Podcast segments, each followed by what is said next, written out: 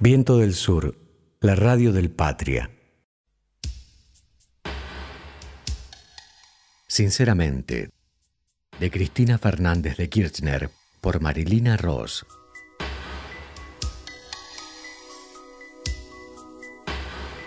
Todo empezó como un juego, como cuando empecé a ser actriz o a componer canciones.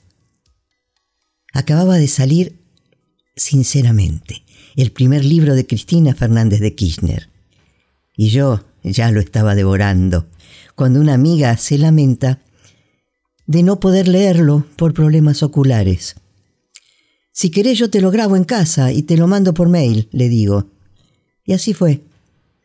Se entera mi amiga Teresa Parodi y me los pide ya que también ella andaba con molestias visuales. Un día me sugiere que lo suba a las redes para ayudar a otra gente. Me puse a editar y a limpiar lo que se podía. Junté todos los pedazos y quedó esto, con algún ladrido de Pompi, pitidos del microondas de Pato Rinchi, furcios y errores míos. Todo muy casero, pero con muchas ganas. Espero que lo disfruten tanto como yo.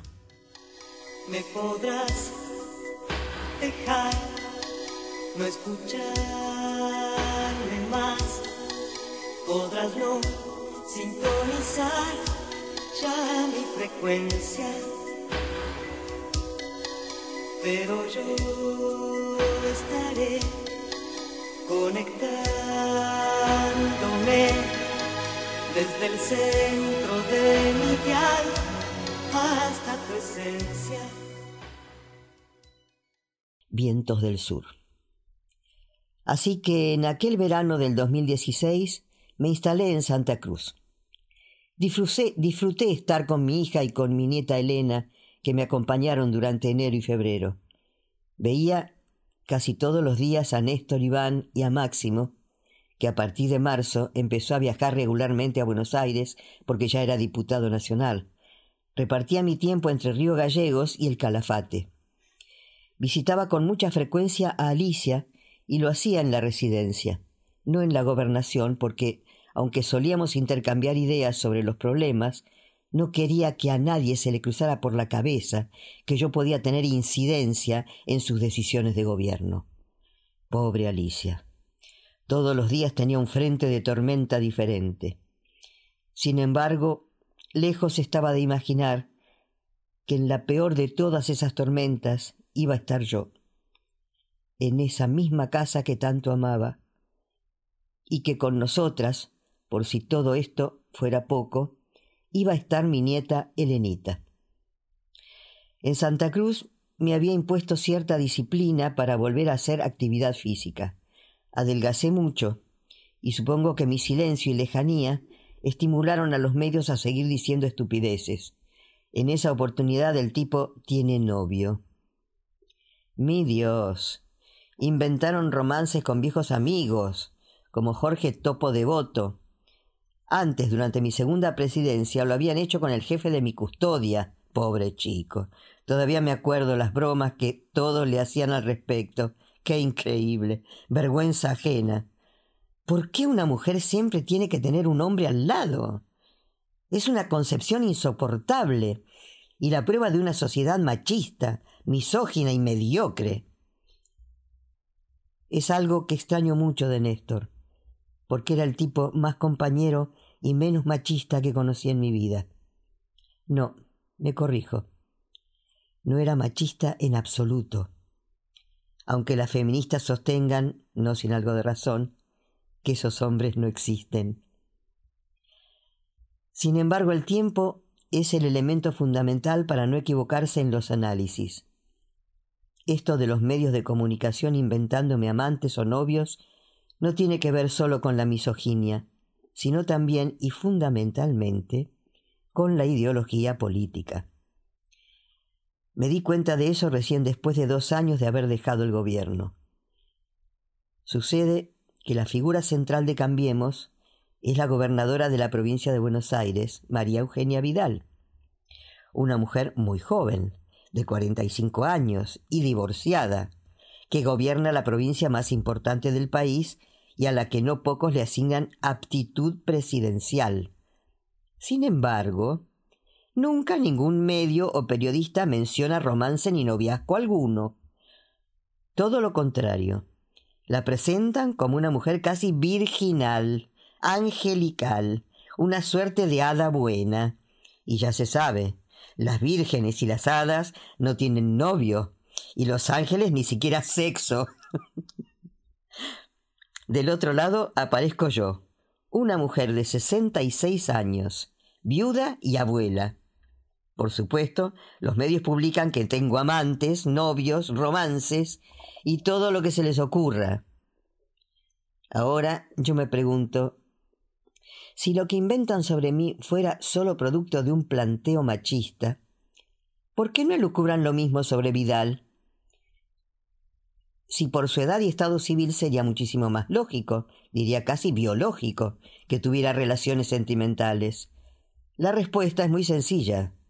Se construye un estereotipo como sentido común, en el que las peronistas o populistas somos todas locas y putas, y las liberales son todas buenas y puras.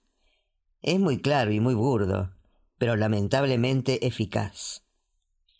Los que desarrollan este tipo de estrategias de comunicación política pivotean sobre los prejuicios y las taras de una sociedad absolutamente mediatizada. En verdad, ese verano, ese verano de 2016 fue bastante más sereno que los anteriores, al menos en lo personal. Durante el resto del año leí mucho, me puse al día con películas y series que tenía pendientes. Mi preferida, sin lugar a dudas, Game of Thrones. Los dos últimos capítulos de esa temporada, La batalla de los bastardos y Vientos de invierno, son de lo mejor que he visto. Sin embargo, Netflix es una suerte de videoteca inagotable y fantástica. Entre mis favoritas de ese año, Los Mosqueteros, The Fair y Naum Chomsky, Requiem por un sueño americano, que no necesita presentación ni explicación.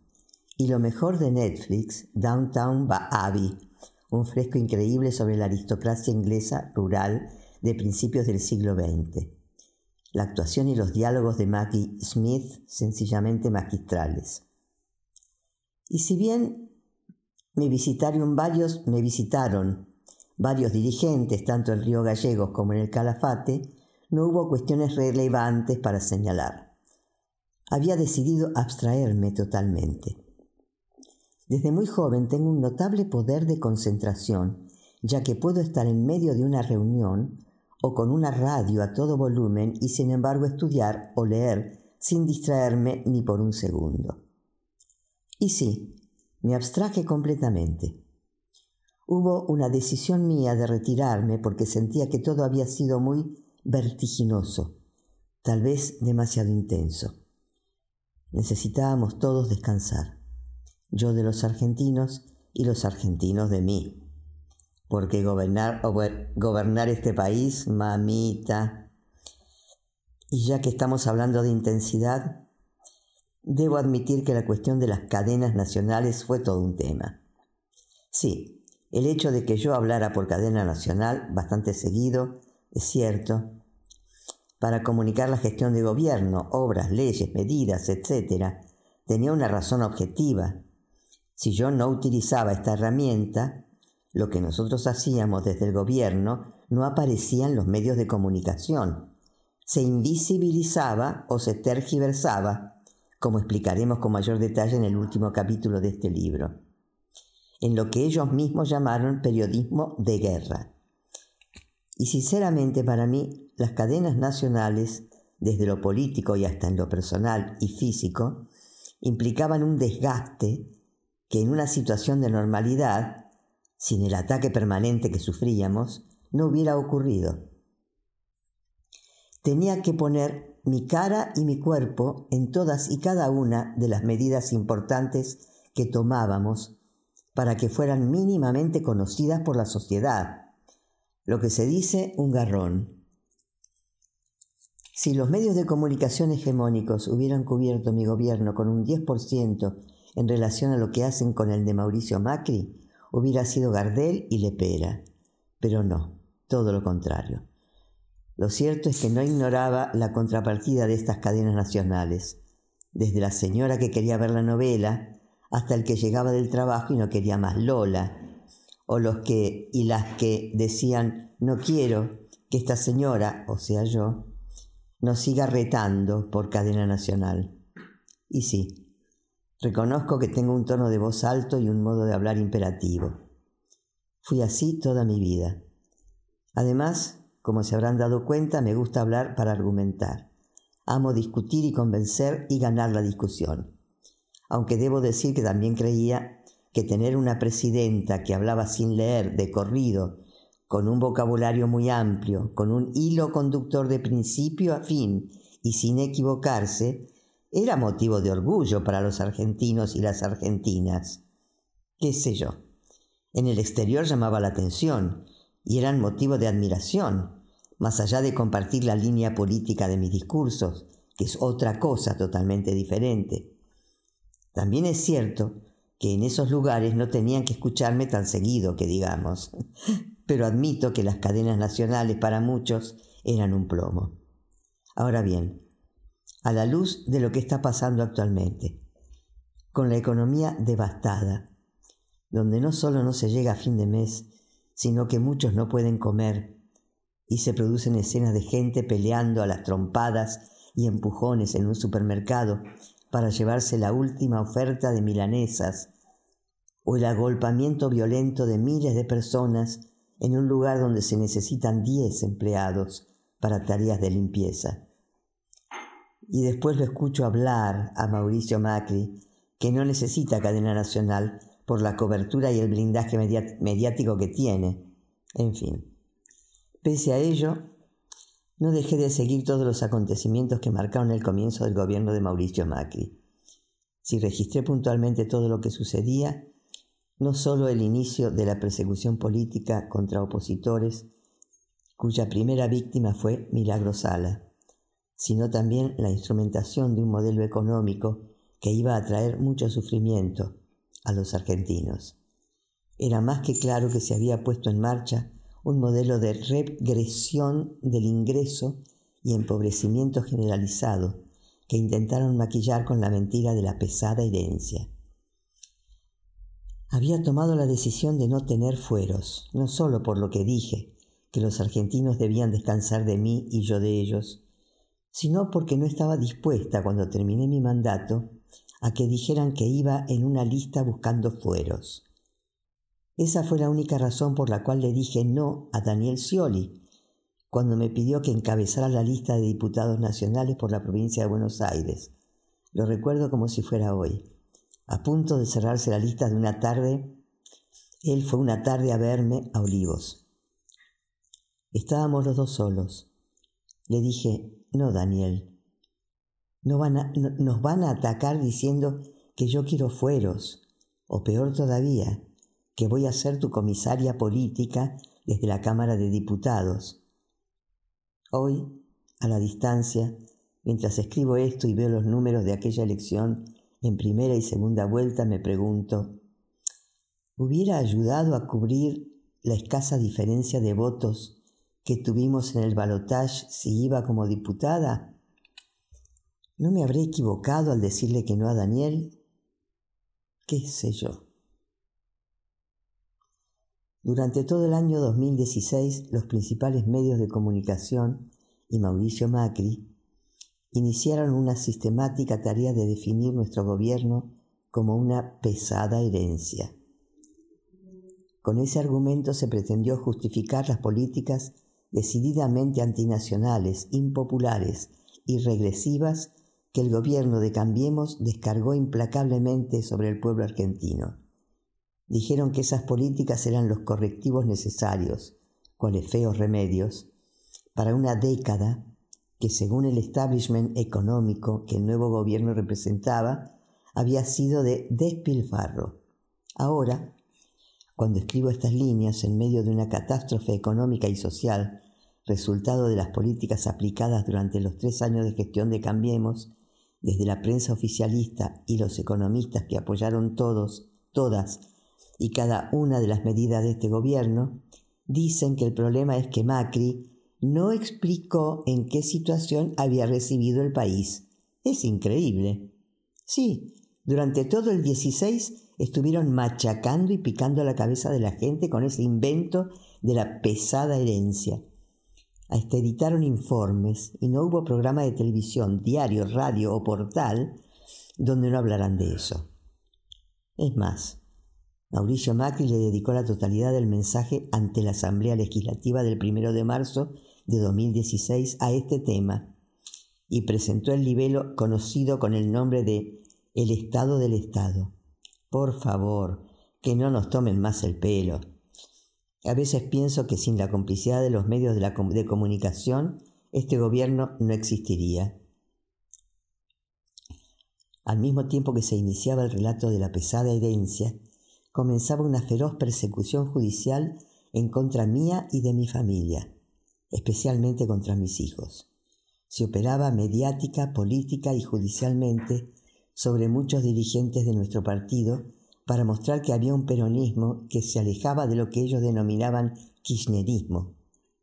A la distancia entendí que la difusión de datos falsos en los medios hegemónicos oficialistas y la judicialización de ciertas decisiones de gobierno, como el memorándum de entendimiento con Irán o la necesidad de haber implementado el dólar futuro para administrar la flotación del tipo de cambio, se transformaron en un método de persecución que iba más allá de los estrados judiciales.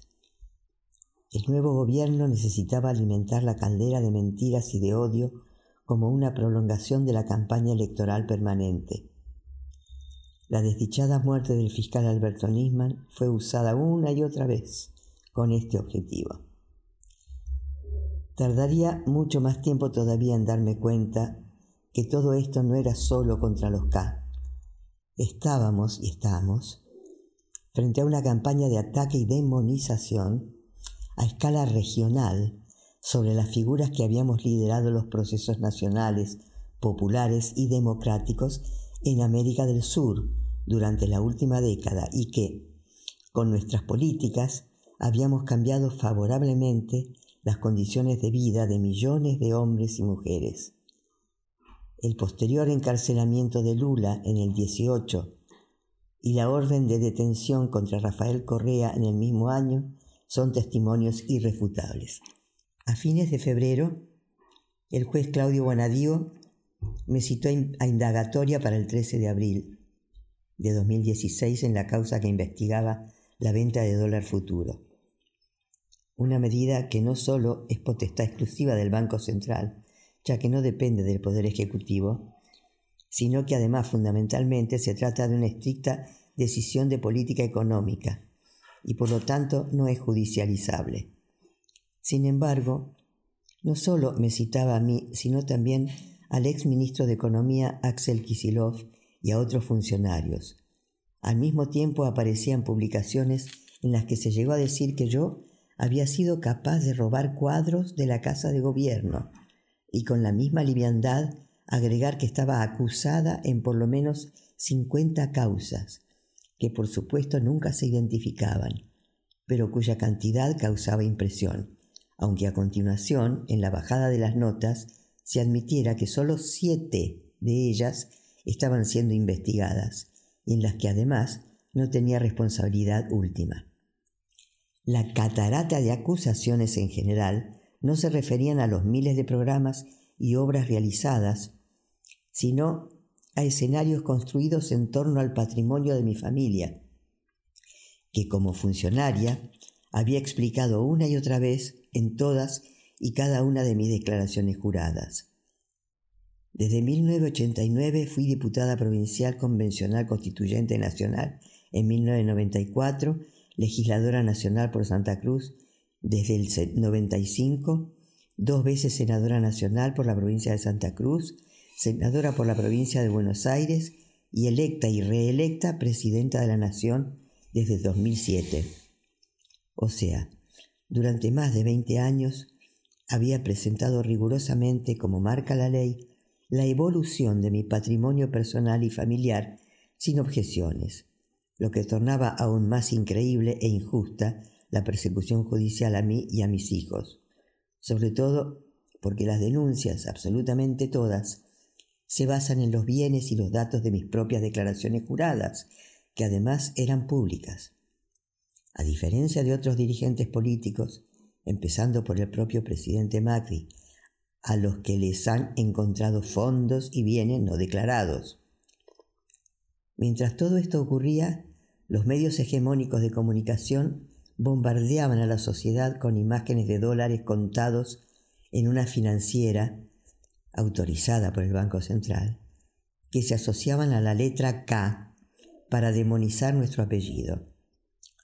Años más tarde, por la declaración testimonial de Federico Eláscar, dueño de la financiera, brindada durante el juicio oral de, de la respectiva causa judicial, los argentinos y las argentinas nos enteramos que se había armado una operación mediática entre Canal 13 y el dirigente sindical Luis Barrio Nuevo para identificar el apellido Kirchner con aquellas imágenes sin que realmente tuvieran nada que ver.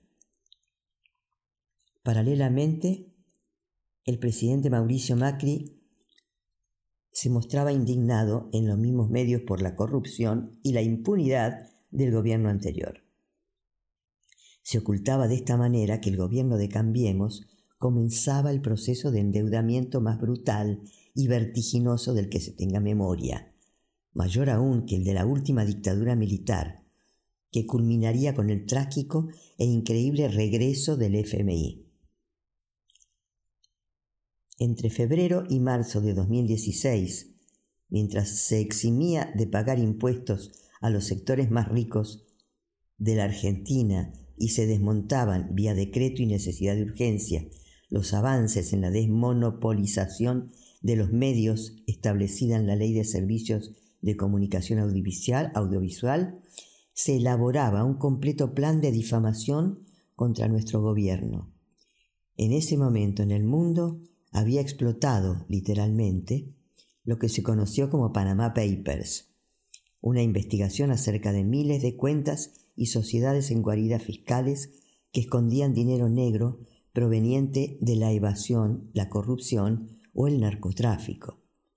Un escándalo de dimensiones globales que provocó la dimisión del primer ministro de Islandia, el primer ministro de Pakistán y el ministro de Industria español José Manuel Soria, a quien se lo mencionaba hasta ese momento como posible sucesor sucesor de Mariano Rajoy, en ese entonces presidente de España. Jamás encontraron en los Panama Papers, ni más tarde en los Paradise Papers, mi nombre, ni el de mis hijos, ni el de ningún miembro de mi gobierno, pero sí el de Mauricio Macri, el de sus amigos, el de sus socios y el de parte de su gabinete.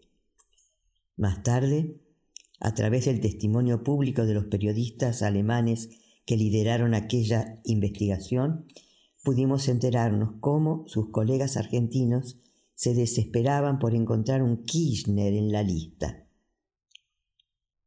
Desde el calafate llegué a preguntarme cuánto tiempo tardarían los argentinos en entender que el odio y una gigantesca maquinaria de reproducción de mentiras tenían un único fin, dinamitar doce años y medio de construcción de derechos y de bienestar, y que para ello armaron una ficción que incluía bóvedas inexistentes, cuentas en el exterior inexistentes y testaferros inexistentes, en lo que los medios llamaron la ruta del dinero K. Se llegó incluso al ridículo de enviar a la provincia de Santa Cruz, en medio de un gigantesco operativo de prensa, al inefable fiscal Guillermo Marijuán, convenientemente acompañado por varios canales de televisión, para dirigir un ejército de retroexcavadoras que buscaban un supuesto dinero oculto en el medio de la nada. Perón solía decir que se vuelve de cualquier lugar menos del ridículo. Lo que sí empezaba a verse claramente era que las políticas económicas del nuevo gobierno afectaban y desordenaban la vida y los bienes de millones de argentinos. Allí comencé a pensar también que el objetivo no era sólo demonizar y terminar con lo que ahora llamaban populismo para definir los años de nuestro gobierno desde el 2003, sino que en verdad se intentaba una vez más el viejo sueño de la élite más rica de la Argentina, el de arrasar y extirpar cualquier vestigio del peronismo.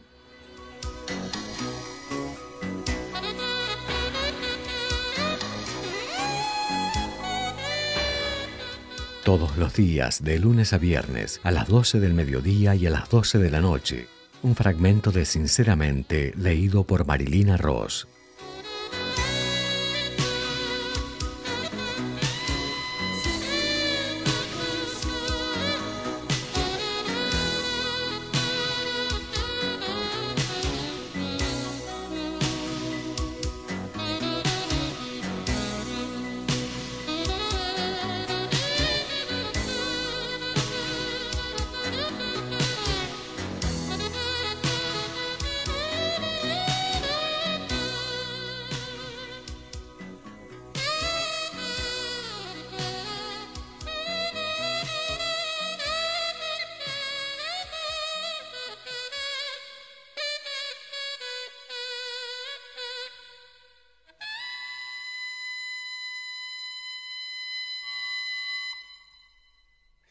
Patria.